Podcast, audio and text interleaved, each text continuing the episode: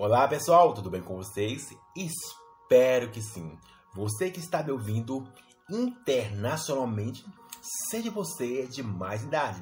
A nossa mensagem de hoje, dando a continuidade, falando sobre como você está sendo alimentado pelos os influenciadores, seja da igreja, seja não da igreja, independente como você está sendo alimentado.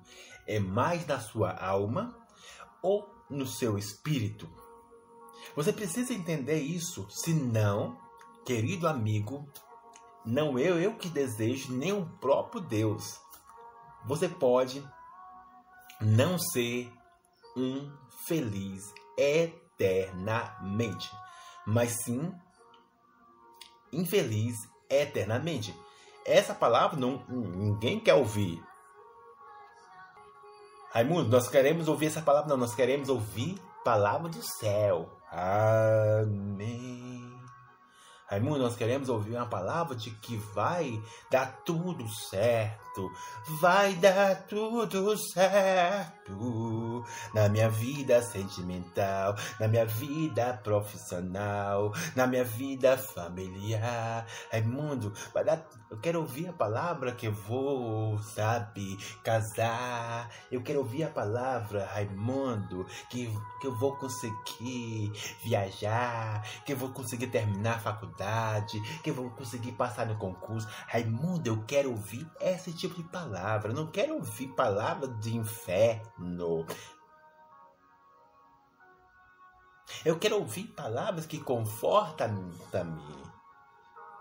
Eu quero ouvir palavras que me leva, me posiciona a, a ir além, não que me deixa abatido, deixa atormentado, preocupado, desesperado.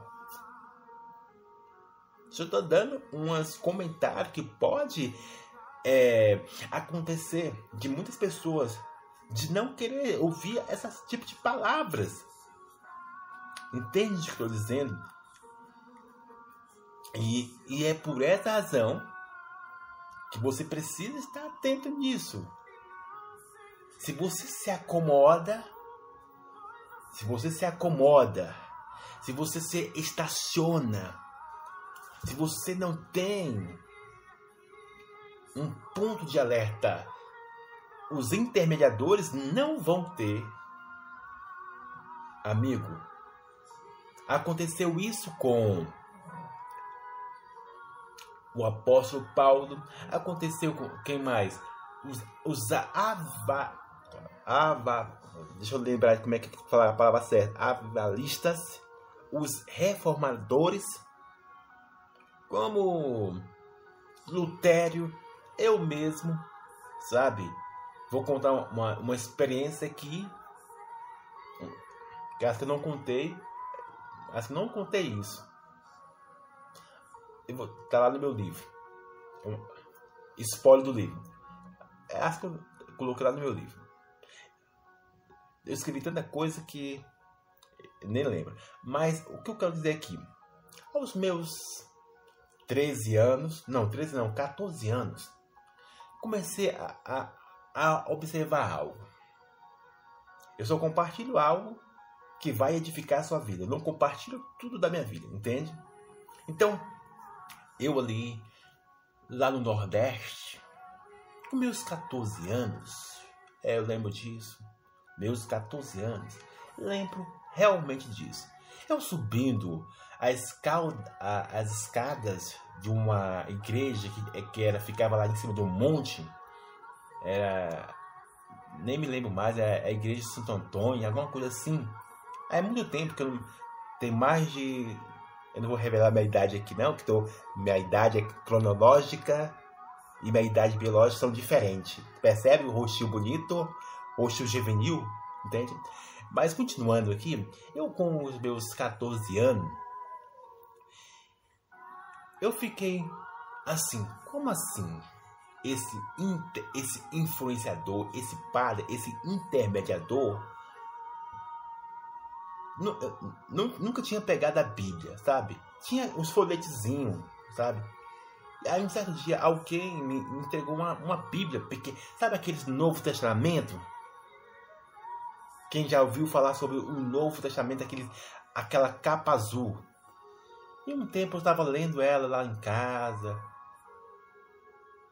E aí eu fiquei assim, pensando. Ai, mas na igreja não fala isso. Uai, mas na igreja tem isso, tem aquilo.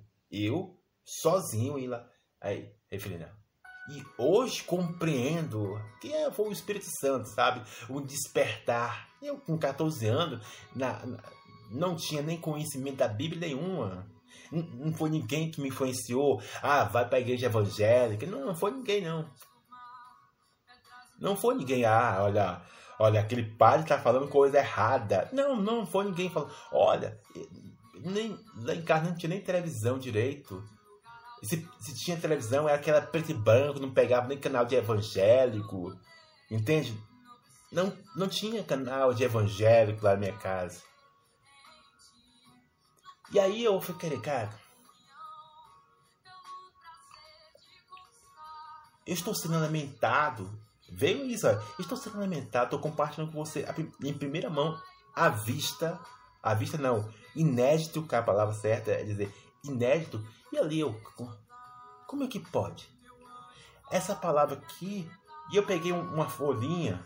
Lembro até assim, uma folhinha. E a, e a, e a capa azul do, do livrinho pequeno. E ela falava uma coisa. E o, o, o intermediador, que é influenciador, padre, os cororinha e as pessoas que eu, que eu, que eu, que eu acompanhava, eu acompanhava eu, Deus, isso aqui está falando uma coisa e outro está falando outra coisa. E eu percebi algo. E eu percebi algo aos 14 anos, sabe? que era falando mais para a alma do que o espírito. Era muito conforto, era muito conformidade, muito conforto, era muito uma é, um misticismo que hoje entendo, sabe? Era muito uma religiosidade e de um ponto batido que as pessoas faziam algo e eu, mas caraca, como assim? E eu fiquei, fui lendo aquele, aquele livrinho pequenininho, eu fui lendo aquele pequenino, lendo aquele que era o Novo Testamento. Fui lendo, lendo e cada vez me aprofundando nisso. Deus aí falou, Deus aí falou assim.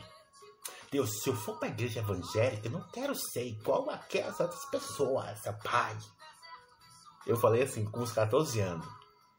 Deus, se eu for para a igreja evangélica, eu quero trazer transformação. Hum. Aos 14 anos, sabe? E aí, hoje, atualmente, me vejo, me vejo nisso, sabe? E veio essa mensagem há muito tempos atrás, nos dias de hoje, que os intermediadores, seja pastor, bispo, apóstolo, cantor, diversas pessoas, seja do mundo evangélico ou do mundo católico tem um déficit, tem, tem um déficit não somente na minha, na minha juventude, na minha adolescência, mas até o dia de hoje. Nos dias de hoje, ainda tem um déficit, porque não somente por causa dos intermediadores, que fala, mas por causa da própria pessoa, que estão acostumadas, estão é, adaptadas apenas daquilo que é agradável para ela, aquilo que traz desconforto, aquilo que traz opa, arrepio, aquilo que traz não sai de reto, eu não quero ir pro inferno. Não, isso, esse cara tá falando sobre inferno, esse cara tá falando sobre, de arrependimento, esse cara tá falando sobre isso, esse cara tá falando sobre aquilo. Não, é, é muito radical demais. Eu vou sair dessa igreja. Não, eu nem vou olhar esse canal desse cara, não. Ele só fala de, de, de isso e aquilo. Não, eu vou procurar. Eu vou procurar aquele que fala de Deus. é aquele que fala de Deus mais light, que fala de Deus que vamos pro, pro céu, que todos vão pro céu independente do seu pecado. Vamos procurar essas pessoas que que seja LGBT, seja mais pecador, pode ir pro céu. Todos nós é livre. Vamos procurar essa pessoa, é, essa pessoa e sim que é de Deus. Não fala do inferno, não fala de arrependimento, não fala disso, aquilo. Eu vou procurar esse tipo de pessoas. E aí se tornou realmente, querendo ou não, é, simplesmente mais o, o evangelho do coach, do coach mesmo, do e não o evangelho da raiz. Que o, o evangelho da raiz fala para o espírito, o evangelho do coach fala para a alma. Compreende o que estou dizendo? O evangelho da raiz fala para o espírito, que o espírito precisa ouvir isso. Olha, se você não se arrepender, você está no sal. Você pode correr um sério risco de não ser feliz eternamente. Não perder a salvação, entende? Já expliquei sobre isso. Salvação é a proclamação do Evangelho. Salvação não é vida eterna. Salvação não é a vida eterna. Salvação é um, um globo de mensagem. Globo de mensagem de boas novas e de ensinamento, de instrução, para que assim te leva à vida eterna. Feliz eternamente. Deus quer que você seja feliz eternamente. Mas você não vai ser feliz eternamente de qualquer maneira. Deus não quer que você seja feliz eternamente de qualquer maneira. Se fosse assim, ele deixava Adão, ele deixava Adão e Eva ali depois que pecou. Você compreende comigo? Se fosse para que Adão e Eva fossem felizes eternamente, ele deixava que ele comesse do fruto do conhecimento ou do fruto do conhecimento da vida eterna. Eles comeram do fruto do conhecimento, estou confundindo aqui. O próprio Deus deixasse que eles comessem, da... agora coma do fruto da eternidade, pronto, agora vocês vivem eternamente. Mas só que se eles vivessem eternamente, o pecado em si estaria habitando neles. Você compreende o que estou dizendo? Se Deus deixasse que o próprio Adão e a própria Eva comessem do fruto da eternidade, eles seriam, sabe, alguém destrutivo eternamente. Porque o pecado ainda estava dentro dele, a raiz do mal estava dentro deles. Agora, a partir de agora, Deus dá a responsabilidade para que assim o homem se tenha a consciência, tenha a consciência é, de fazer a sua própria escolha sem influência do próprio Deus, que Deus poderia manipular isso, podia assim, ó, pode, mas Deus não quer e nunca foi o projeto de Deus de o um ser humano ser um robô, sabe, um androide, Nunca foi o projeto de Deus que o ser humano seja um robô. Deus sempre dá a escolha. Se você olhar na Bíblia, Deus sempre dá a escolha. Olha, te coloco na, na mão a bênção e a maldição. Deus sempre fala isso. Olha, te coloco nas tuas mãos a bênção e a maldição. E logo mais, ele, em seguida, ele fala assim: olha, escolha a vida.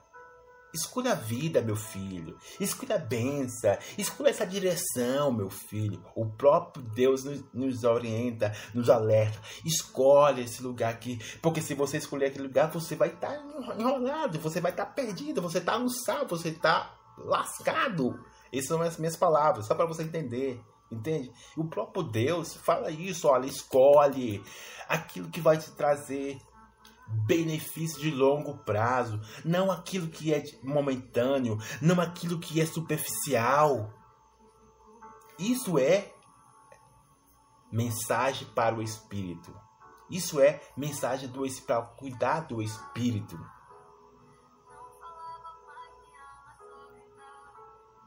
Isso porque a mensagem para o espírito vai sustentar a sua alma. Quanto mais a sua alma for mais forte do que sua, o seu espírito, mais vai te deixar acomodado. Mas se o seu espírito estiver forte, sabe, ligado em Deus, opa, é o seguinte: se eu não conduzir a minha alma para as coisas agradáveis, não somente boas para mim, mas para Deus, existe um caminho chamado inferno. Só o espírito que tem essa consciência que não existe a felicidade somente aqui nessa terra. Existe uma felicidade